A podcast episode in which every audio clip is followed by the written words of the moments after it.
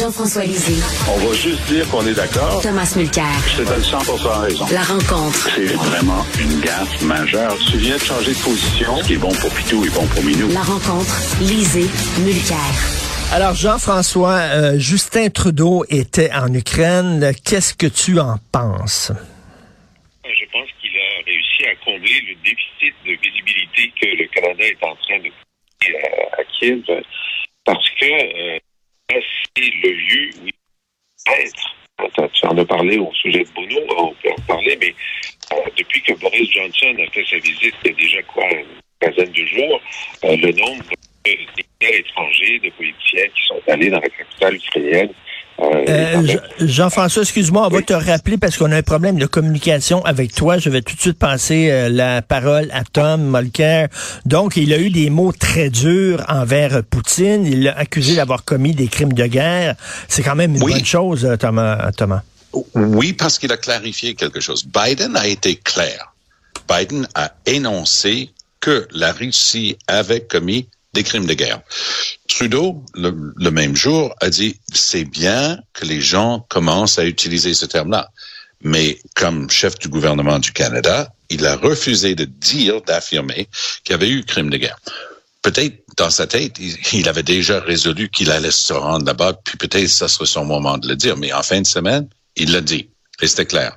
Il a aussi promis 1,5 milliard par année pour l'Ukraine, pour la reconstruction, et l'équipement militaire.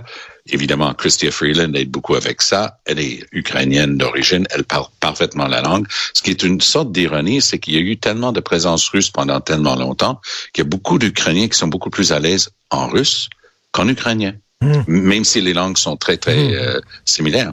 Donc, elle parle parfaitement la langue ukrainienne. Euh, il y a 1,5 million de Canadiens qui ont des racines en Ukraine. Sur une population de 37 millions, faites, faites, la supputation, ça compte pour beaucoup. Euh, alors Trudeau a eu du guts. Hein. Personnellement, là, j'ai trouvé ça euh, courageux de sa part parce que aujourd'hui, le 9 mai, marque la fin de la Deuxième Guerre mondiale dans le calendrier russe. Grande parade militaire comme d'habitude très sobre hein, de la part de, de, Poutine.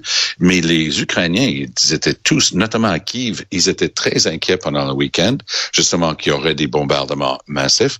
Et il y en a qui supposent, c'est dans plusieurs grands journaux aujourd'hui, disant peut-être la présence de Trudeau a réduit, euh, a diminué les ardeurs des Russes, à moins qu'ils veuillent justement mettre une bombe sur la tête euh, mm-hmm. du chef de notre État. Rappelons qu'il y a 15 jours à peine, le secrétaire général des Nations Unies était à Kiev et ils ont foutu deux de leurs nouvelles missiles hypersoniques euh, à, quelques rues seulement de là où se trouvait le, secrétaire général de l'ONU. Ils ne se gênent pas, les Russes, d'envoyer des messages. Mm-hmm. C'est le genre de choses qui peuvent fermer Trudeau et à pousser l'audace. Et je peux garantir la nervosité du monde autour de lui, mais c'est du pur Trudeau. Il a pris le drapeau canadien qui devait être hissé. C'est lui qui est allé l'installer.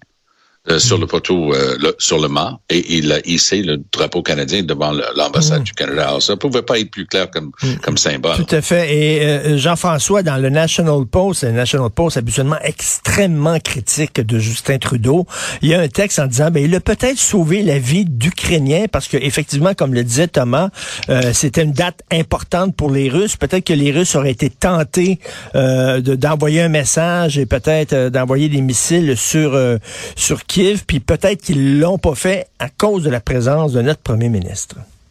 Ben, c'est une hypothèse, mais moi, hmm. moi, j'en suis pas convaincu parce que, comme le dit Tom, euh, ils l'ont fait pour le secrétaire général de l'ONU, euh, qui, lui, n'a pas envoyé d'armes en Ukraine, euh, personnellement. Il, n'en a pas à, l'ONU, alors que Trudeau le fait. Alors, je pense pas que ce soit, ce soit facile de, de, démontrer cette hypothèse-là. Les, les Russes sont euh, auraient plus de, motivation, disons, de signaler euh, leur mécontentement envers le Canada qu'envers l'ONU. Quoi qu'il en soit, moi, je pense que le, Canada avait un déficit de, visibilité là euh, depuis quelque temps, depuis que Boris Johnson puis plusieurs autres politiciens étrangers sont allés à, à, Kiev.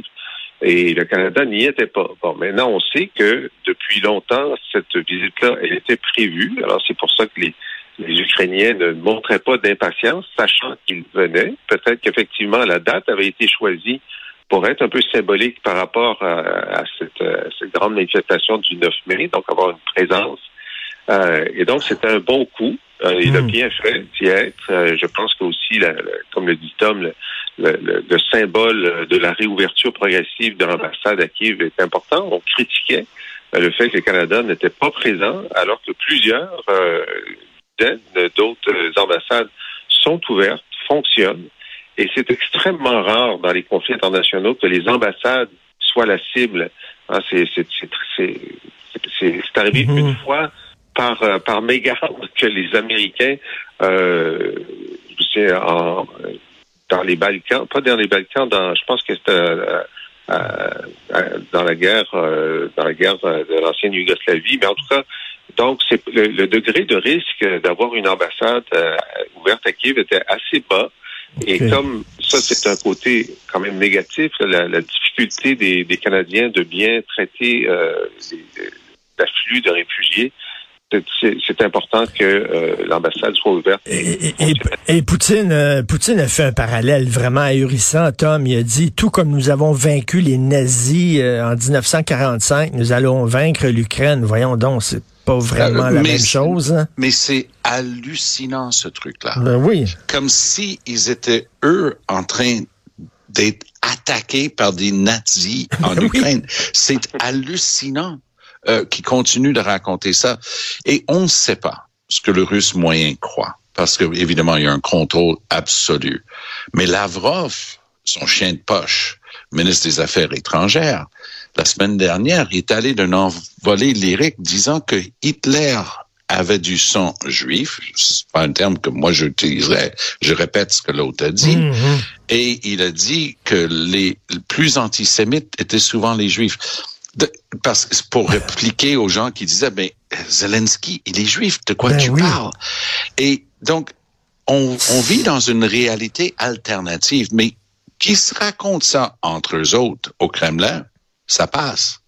Mais qui commence à dire ça à la planète tout entière, c'est ben comme quand Trump sortait. Trump, il imaginait plein de choses dans sa tête, puis il sortait, puis il disait ça. Puis ça avait aucun, ça avait ni queue ni tête. Ses fidèles croyants ah, il trouve ça très bon. Mais le commun des mortels qui lit un peu les journaux disent, mais il, il déconne vraiment celui-là. C'est un peu la même chose. On a de plus en plus l'impression qu'au Kremlin, il y a une petite coterie de turiféraires qui sont là pour lâcher euh, Poutine, dire oui, oui, c'est très bon, euh, patron, mais tôt ou tard, il va falloir qu'on mette fin à cette connerie-là, parce que les Russes eux-mêmes, et c'est ça le propos du G7 en, en week-end, c'est en train de ternir à jamais la réputation de la Russie aux yeux de la planète tout entière. Tout à fait. Ils pourront pas s'en relever, redorer leur réputation. Ça va prendre des décennies vraiment oui, euh, pour ça. Euh, Jean-François, le, le, bateau euh, libéral provincial est en train de couler et il y a plein de gens qui sautent dans les bateaux de sauvetage, dans les canaux de sauvetage. Donc, après après Paul Robitaille, Nicole Ménard, Monique Sauvé, Francine Charbonneau, Hélène David, Christine Saint-Pierre, Listerio, Gaétan Barrette, là, c'est le tour de Pierre Arcan. Bon, d'abord, ça prouve qu'il est vivant. Hein? Je pense que ça, il a fait, une déclaration disant, moi, Pierre Arcan, vivant, je décide de mettre fin à ma carrière politique.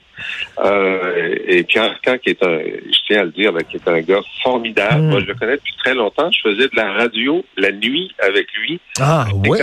en 1976. 1976. Et il avait énormément de cheveux. Lui, il mettait les disques, moi, je lisais les nouvelles. Euh, mais bon, écoute, c'est bizarre parce que, en fait, on sait que depuis l'arrivée de Dominique Anglade à la tête du Parti libéral, elle souhaite qu'il y ait euh, un changement de garde considérable. Alors, même avant que ça aille aussi mal que ça va maintenant, elle souhaitait pouvoir euh, renouveler considérablement euh, le nombre de, candidats.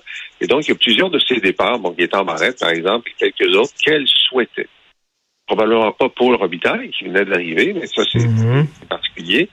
Euh, mais évidemment, elle le souhaitait au moment où c'était plus facile d'avoir des candidatures. Alors là, la grande question, c'est pas le nombre de départs, qui est maintenant à peu près 50% du caucus, c'est la qualité des arrivées à venir. Exactement. Et là, le, Parti libéral est un petit peu en retard par rapport même au PQ ou à QS, ou à, ou à parti d'Éric Duhem dans la désignation de candidats. Ben, de candidats en, en fait, Tom, c'est comme un déficit commercial. Il y en a beaucoup qui partent, mais il y en a pas beaucoup qui arrivent. On, on exporte, Ben, mais on n'importe pas. Mais assez drôlement, il y, a, il y a un aspect monétaire relié à tout ça. Je dis pas qu'on fait de la politique pour son aspect de lucre, mais soyons clairs. Depuis que, notamment, parce qu'il y en a eu d'autres cas qui ont été discutés publiquement, quand Emmanuel Dubourg a quitté la politique provinciale pour s'en aller au fédéral, il a reçu, parce que c'était les règles, il a reçu 12 mois de prime de départ, 12 mois de salaire comme prime de départ.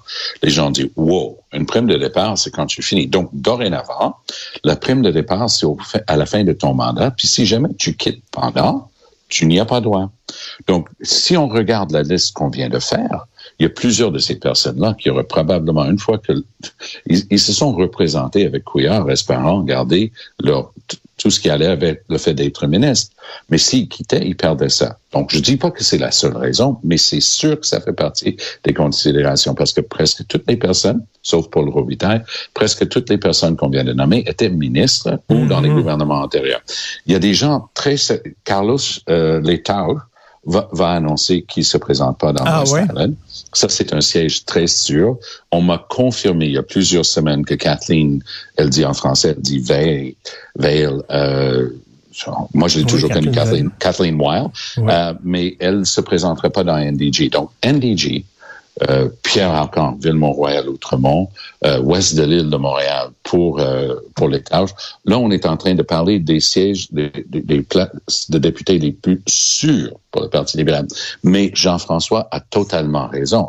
Parce que si on arrive avec des illustres inconnus dans ces places-là, au lieu de pouvoir recruter la relève et le remplacement, là, on a un vrai problème. Jusqu'à présent, elle, elle, elle a déjà dit qu'aujourd'hui, euh, Dominique Anglade dit qu'elle va annoncer le remplacement de Arcan.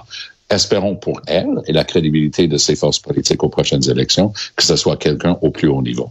Même chose pour le PQ, euh, Jean-François. Ça va être difficile aussi de recruter des gens connus, des grosses pointures. Là. Ben, C'est-à-dire que le PQ euh, avait réussi dès le départ, euh, avec Pierre Nantel dans Magie Oui, de Lorraine, oui, oui. Stéphane. Latry. Récemment, dans Charlevoix, ils ont présenté un médecin assez connu dans la région. Même chose pour QS, dans Sherbrooke, ils ont quelqu'un qui était euh, très important dans le dans le CIUS euh, en termes de santé publique. Donc, ça va pas si mal dans le recrutement pour eux, mais euh, puis là, on sait qu'à la CAC, ils ont plusieurs euh, grosses euh, nominations à faire, mais ils, attendent de le faire le plus tard possible. Ceux, pour l'instant, qui ont personne sur leur euh, dans leur vitrine, c'est effectivement le Parti libéral. Ça, ça m'inquiète. Hmm. Tout à fait. Un grand parti qui est en train de, de, de sombrer, qui se cherche énormément. Merci à vous deux. Bonne journée. On se reparle À demain. bientôt. Profitez Bonne du journée. soleil. Bye.